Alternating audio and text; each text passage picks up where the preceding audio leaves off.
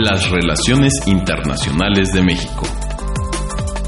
Un espacio de diálogo y análisis del escenario global desde México. México no está solo y lo que sucede en el mundo nos afecta a todos. Presentado por Radio UNAM y el Instituto Matías Romero de la Secretaría de Relaciones Exteriores. Muy buenos días a nuestro auditorio de Radio UNAM. Los saluda Ana Teresa Sainz Hernández, directora de Difusión y Comunicación Digital del Instituto Matías Romero. El día de hoy conversaremos con la embajadora de México en Sudáfrica, Ana Luisa Fager Flores, para hablar precisamente sobre la relación bilateral México-Sudáfrica. Embajadora Fager, bienvenida al programa Las Relaciones Internacionales de México. Muchas gracias, Ana Teresa. Me encanta estar aquí de nuevo. Un gusto tenerla aquí. Embajadora, un poquito para platicarle a nuestro auditorio, eh, ¿nos podría platicar sobre la evolución de la relación de México con el continente africano, especialmente con Sudáfrica? Por supuesto. Bueno, déjame empezar diciéndote que yo tengo una maestría en estudios de África y he tenido el privilegio de estar en la dirección general para África y Medio Oriente en distintos momentos de mi carrera y empezar desde jefa de departamento, subdirectora, directora de área y llegué a ser directora general para África y Medio Oriente. Y esto me da la oportunidad de compartir un poco la evolución, los distintos momentos. Creo que ha sido una relación más coyuntural que consistente y estructural. Creo que esa es una de las características. África no ha sido una prioridad en la política exterior, aunque siempre ha generado mucho interés y sobre todo nos ha puesto el reto de ser creativos y diseñar acciones y diseñar estrategias y han variado en los distintos momentos. Yo destacaría tres acciones muy importantes que se han logrado y que están hoy vigentes y que se lograron pues de una gran experiencia que adquirimos estando en, la dirección y desde luego los funcionarios que han tenido a su cargo eh, la dirección de las relaciones con África. Cuando a mí me tocó ser subdirectora, sobre todo subdirectora, bueno, desde la jefatura del departamento, nos enfocamos mucho en promover el conocimiento sobre África en México y sobre México en África a través de acercarnos a la gente aquí en México para decirles África existe y África no nada más son animales y subdesarrollo.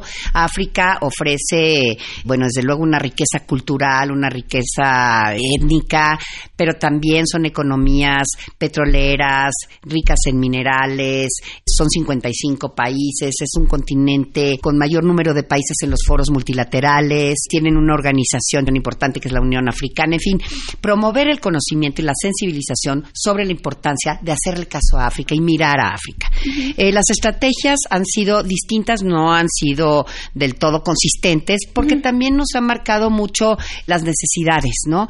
Y eh, la necesidad, por ejemplo, de promover una candidatura de México, una iniciativa de México, entonces nos acercamos a África y esa es la parte coyuntural en donde lo ideal sería tener un sustento que te permita con libertad acercarte a los países, y no nada más para pedirles el voto. Como conveniencia. Exacto. Entonces, sí creo que han sido distintos momentos.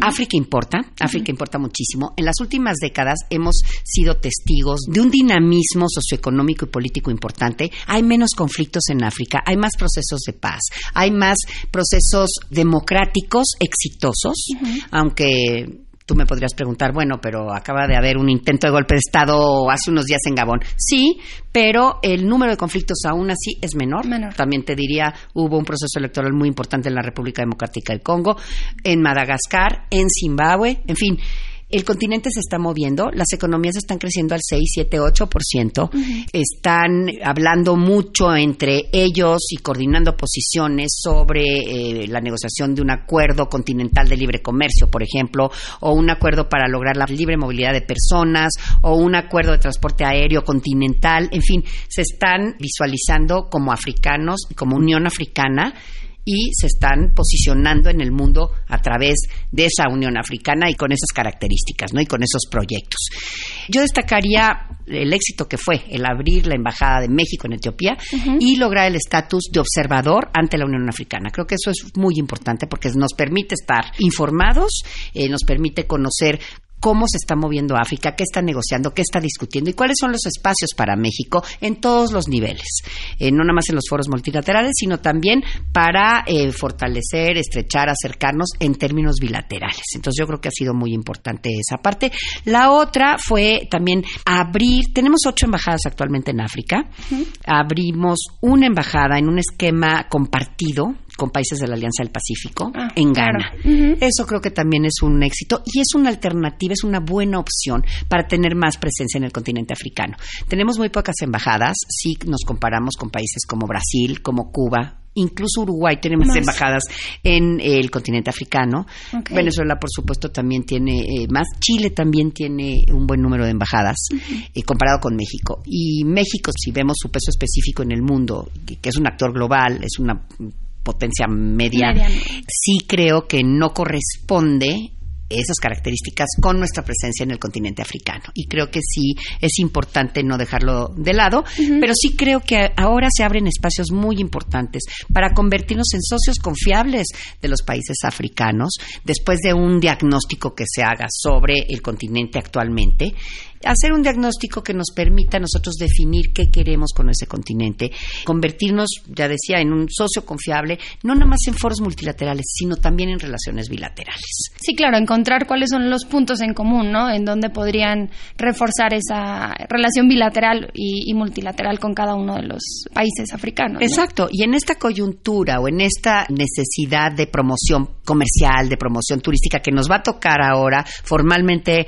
al Servicio Exterior Mexicano, llevarlo a cabo. Y el tema de diversificación, que es otra de las líneas que nos marca el canciller y el presidente, es justamente África un espacio idóneo para buscar la diversificación, muy puntual, muy específica, con conocimiento de causa de cuáles son los productos, de cuáles son los espacios para la exportación, cuáles son las exportaciones que nos dan más valor agregado, dónde están las regiones para las que queremos atraer inversión africana, ¿por qué no? Sudáfrica invierte en México, no son grandes cantidades de dinero, pero hay inversión sudafricana en México. En fin, eso eh, creo que es importante y se abren espacios para ello en África y en este momento. Y el otro otro es la decisión de México, como otro de los momentos importantes y de los logros, es tener contingentes en operaciones del mantenimiento de la, paz, en la República Árabe Saharaui Democrática, en la República Centroafricana y en Mali, que incluso tenemos una mujer, me parece que en Mali hay una mujer, muy importante la presencia de México en las OMPs en África. Creo que son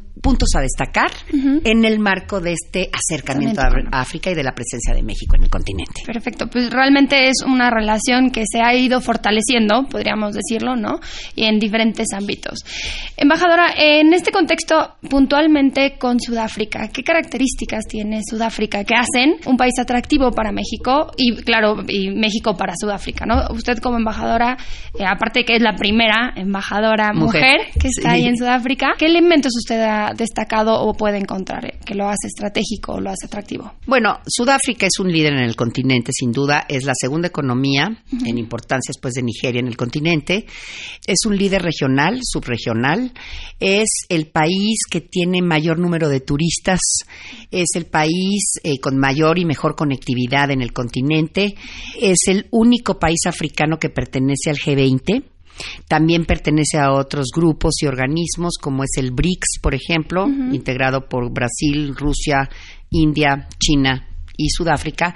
Es sede del Banco de Desarrollo de BRICS también, en la parte de África. Es parte de una multiplicidad de organismos de, la IORA, que ve el tema del Océano Índico. Pertenece, por supuesto, a los mecanismos de diálogo con China en un papel relevante, con Japón, con Corea. En fin, es sede del Parlamento sudafricano también. Eh, tiene una capital económica fuerte, que es un hub económico y financiero, que es Johannesburgo, que ha aloja la bolsa de valores más importante en el continente.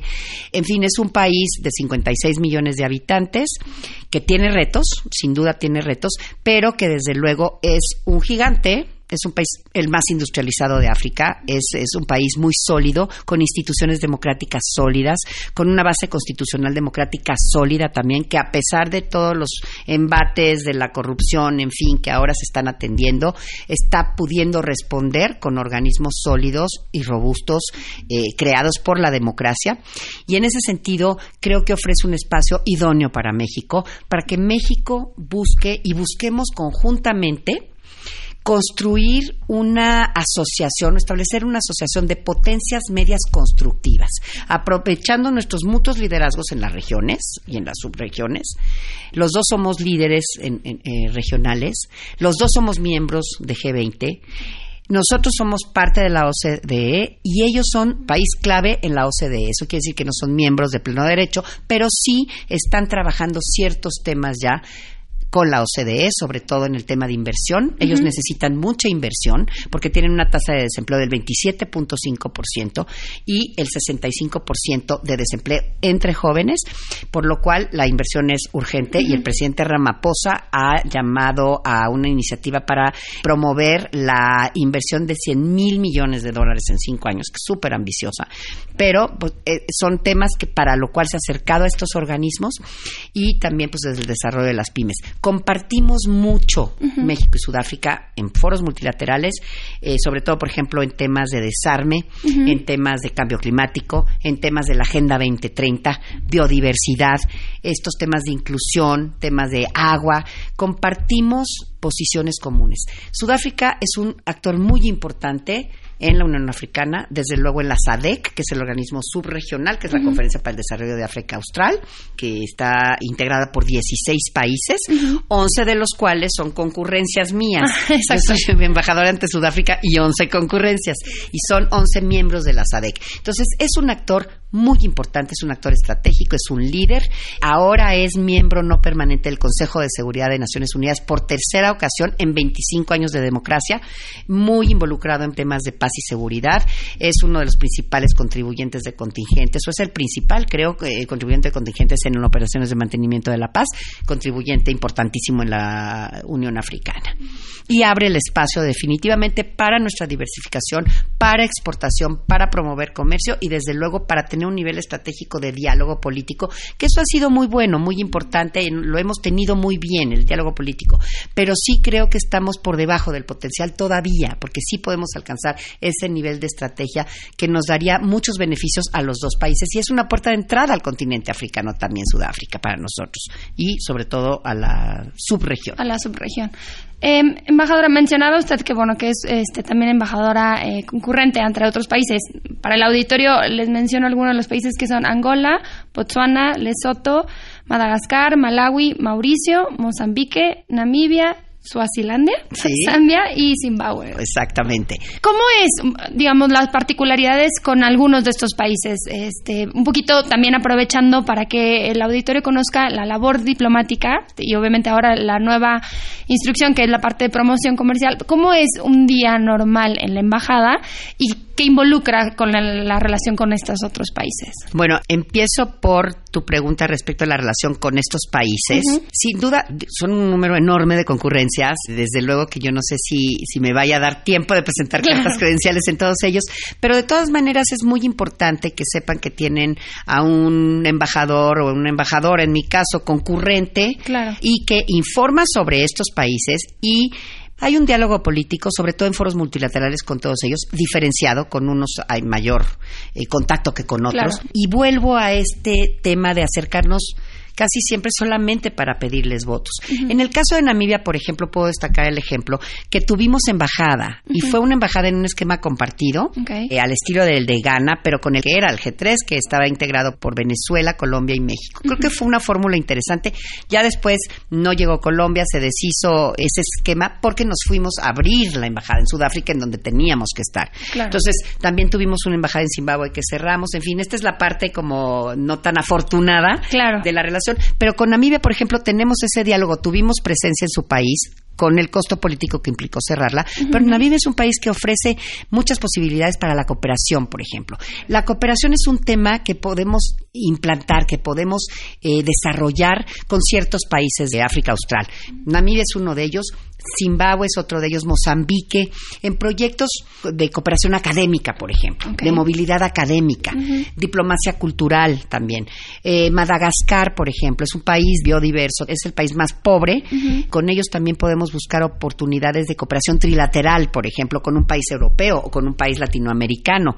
Allá, por ejemplo, hay una persona mexicana, una mexicana, que trabaja el nopal entonces estamos ya en conversaciones para ver qué podemos hacer con el tema del nopal en Madagascar, en donde parece que ella encontró una ventana de oportunidad, un área de oportunidad para desarrollar esos proyectos. Entonces la cooperación es un tema importante para desarrollar diferenciadamente, no con todos lo mismo, hay que buscar las oportunidades, pero sí vamos a buscar un acuerdo de cooperación con la SADEC, que es este organismo subregional muy importante en el África Austral y que nos va a llevar a estos contactos con estos países de concurrencia. Y la parte de tu otra pregunta respecto de cómo es un día normal, ningún día es igual que el otro, eso sí, ¿no? Pero bueno, inicia temprano, normalmente yo soy tempranera, y pues reviso desde luego la información sobre Sudáfrica, sobre México, las noticias, tengo acceso a información de think tanks muy importante, tengo las noticias por internet y es de muy fácil acceso para ver qué está pasando, cómo está el Parlamento, qué decisiones están tomando, qué pasa con el gobierno, cómo se está moviendo eh, en el día Sudáfrica y desde luego México, ¿no? Este, con la diferencia de horaria, que te permite algunas cosas y te resta este, fortalezas en otro, pero bueno, aprovecho, este, me informo, eh, veo toda la correspondencia, se dan instrucciones de qué hacer respecto a las instrucciones que nos manda México. Eso es como los días, un día normal, así empieza. Se abre la sección consular temprano en la mañana, a las ocho y media de la mañana se abre. Hay mucho flujo, hay muchos solicitantes de visa, que eso es interesante. Y se ha incrementado el nivel de solicitudes, tanto de sudafricanos como de africanos de otros países que van a Sudáfrica y solicitan visa. Y ese es un tema sensible, donde hay que tener cuidado y un buen equilibrio entre seguridad y, facilitación, ¿no? Pero el tema de este, sudafricanos que viajan a México se ha incrementado y es muy interesante. Tenemos un dato de 5.000 turistas que vienen a México y 5.000 que van a Sudáfrica.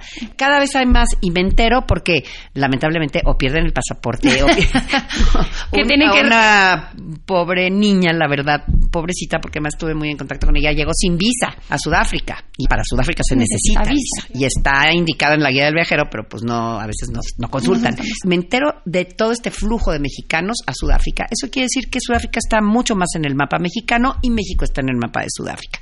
Entonces, es otra de las actividades que me mantienen ocupado y en general, y digo que un día no es igual que otro, porque tengo muchas invitaciones, muchas convocatorias. Sudáfrica es un país súper activo, súper dinámico, en, tanto en Pretoria en la capital, pero sobre todo en Johannesburgo, que está a 70 kilómetros de Pretoria. Eso me obliga a desplazarme a reuniones, a visitas, por ejemplo, eh, con las cámaras de comercio, con los empresarios, con los think tanks de los que somos parte, con las universidades, con el Centro de Estudios Mexicanos de la UNAM, que es el primero que se abre en África y lo abrieron en la Universidad de Witwatersrand, en la ciudad de Johannesburgo, con el cual estamos trabajando muy de la mano, que ha sido de veras una maravilla el centro porque hemos hecho muchas sinergias, sobre todo en tres vertientes, eh, movilidad académica y de investigación, enseñanza del español y gestión cultural. Entonces, dos ejemplos, llevamos, por ejemplo, al doctor Esquiabón a hablar del Pacto Global de Migración, lo llevé a todas las universidades, a la Universidad de Pretoria, con la que la universidad, la UNAM, tiene, un acuerdo, tiene acuerdos con cuatro universidades, este, la del Cape Town, la de Johannesburgo, la de Pretoria y UNISA, que es la Universidad de Sudáfrica, en cuyos marcos nosotros estamos trabajando para crear adentro para promover, por ejemplo, colaboración en materia veterinaria en materia de recursos hídricos, en materia de biodiversidad y de patrimonio natural y cultural. Y tenemos, por otro lado, un acuerdo de cooperación minera. Pero la cooperación académica es muy intensa. Entonces, eso es lo que me mantiene ocupada, más 136 embajadas que hay en Pretoria, que es un número altísimo de embajadas, que nos invitan a sus días nacionales, o reuniones con los GRULA, por ejemplo, con el Grupo Latinoamericano, que nos reunimos regularmente, o este mi relación con el gobierno, con la Cancillería y con los otros ministerios y los otros departamentos en el gobierno. No, es una actividad diversa y profunda seguramente, embajadora. Algo que ahorita que nos venía platicando de la diversidad de temas de cooperación, este que hay desde temas de medio ambiente, académicos, eh, políticos, obviamente comerciales.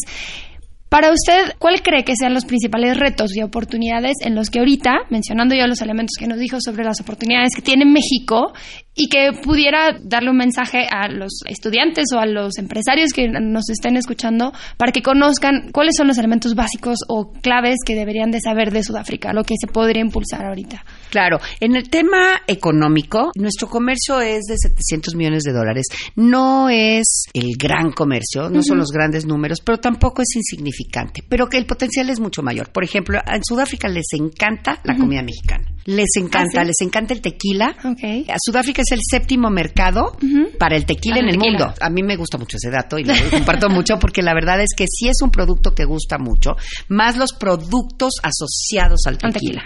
Les gustan mucho el chile, les gustan los distintos chiles, los sabores mexicanos les gustan. Lamentablemente todavía es mucho la tendencia a tener restaurantes que no son exactamente mexicanos. Entonces, sí hay un mercado importante para los productos mexicanos productos comestibles como salsas, por ejemplo, les encantan los chiles. El mezcal está incursionando exitosamente, sobre todo en la provincia del Cabo Occidental, en donde está Cape Town, la ciudad del Cabo, que resultó ser la ciudad número uno del mundo en alguna de las calificaciones que hay. Entonces, ahí está entrando el mezcal de manera muy interesante. En este comercio importamos y nosotros minerales, algo de acero, este autopartes, maquinaria, y va y viene ese comercio es parecido. Pero digamos, el tequila tiene un, un mercado importante y este, estos productos eh, gastronómicos.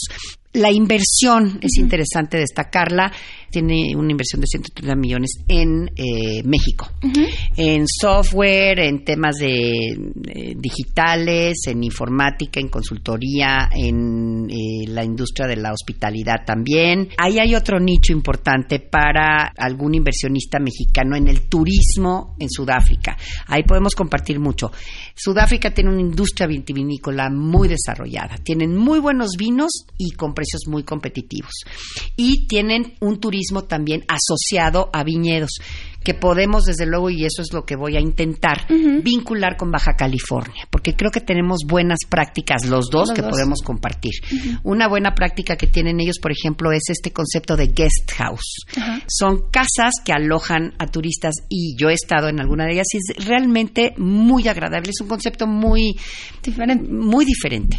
Y esa práctica, esa buena práctica podría compartirse a México. Y desde luego México con todo lo que ha hecho en el Valle de Guadalupe, vincular la hacer los maridajes. Y para la promoción, ahí hay un nicho importantísimo para yo ser la promotora, desde luego, económica, comercial, atraer esas exportaciones que tienen valor agregado, conocer cuáles son las exportaciones que más le sirven a México y cuáles son las inversiones que hay que atraer a México. Turismo, por ejemplo, me parece que es un área que sí podemos y estamos trabajando en eso, tenemos un acuerdo ya, para vincular también a estados de la República con provincias en Sudáfrica, que es la diplomacia local. Es otro área de oportunidad para nosotros. Voy a ir ahora a Oaxaca a justamente trabajar con afrodescendientes, mujeres, pymes y vincular a la provincia de Rostenberg, que es muy rica en minerales, es riquísima en platino, está sentada la provincia en una mina de platino y acercarla también en proyectos turísticos de ecoturismo en donde pueda haber inversión. Kitsania entró a Sudáfrica abre sus puertas en abril y estoy yo acompañando la entrada de Kitsania en Sudáfrica. es otra, otra buena noticia. que la última es una, es una iniciativa totalmente mexicana. es una es una franquicia mexicana y está increíble, está increíble, súper innovadora y van a abrir otras tres en Sudáfrica. Pero bueno, vamos a empezar con abril y yo estoy acompañando eso. Y nada más un segundito para hablar de diplomacia cultural, que es otra cosa que estoy haciendo, otra actividad que estoy emprendiendo con mucha fuerza y es una muy buena noticia que se haya creado esta dirección Ejecutiva de Diplomacia Cultural. Es un instrumento privilegiado para nosotros para promover a México y para promover la imagen del México que tenemos, que es un recurso maravilloso, tenemos un muy buen producto y que tiene muchísimo éxito, sobre todo en el tema del cine, las mujeres en el cine, que es donde me he especializado, y el tema desde luego de gastronomía y todo lo asociado a la gastronomía. No, bueno, embajadora, será un año de muchas actividades. Le deseamos muchísimo éxito y le agradecemos mucho que nos haya acompañado el día de hoy.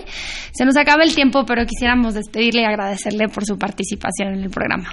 Muchas gracias, Tere. Gracias por la oportunidad de, de compartir con ustedes.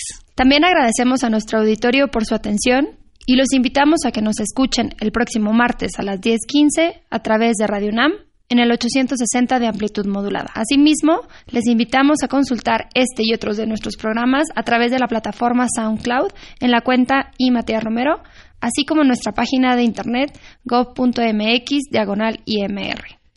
La producción de este programa estuvo a cargo de su servidora, la realización de Jorge Escamilla y la operación técnica de Gilberto Díaz. Se despide de ustedes Ana Teresa Sáenz Hernández, directora de Difusión y Comunicación Digital del Instituto Mateo Romero. Hasta pronto. En los últimos años, México ha retomado y en algunos casos relanzado su relación con la región, las subregiones y los países que forman parte de América Latina y el Caribe. Es por ese motivo que la revista mexicana de política exterior dedica su número 114 a la importante reflexión sobre esta, nuestra región de pertenencia.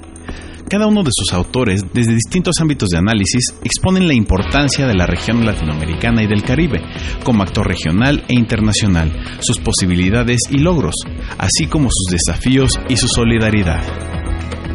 La revista mexicana de política exterior se vende en las oficinas del Instituto Matías Romero, en República del Salvador número 47, en el Centro Histórico, en un horario de lunes a viernes de 9 a 16 horas. Para mayor información, comunicarse al teléfono 3686-5100 extensión 8268 o escribir al correo electrónico imrinfo.sre.gov.mx. También se encuentra a la venta en la librería Ignacio Mariscal, en Plaza Juárez número 20, planta baja, Colonia Centro, en un horario de lunes a viernes de 9 a 18 horas.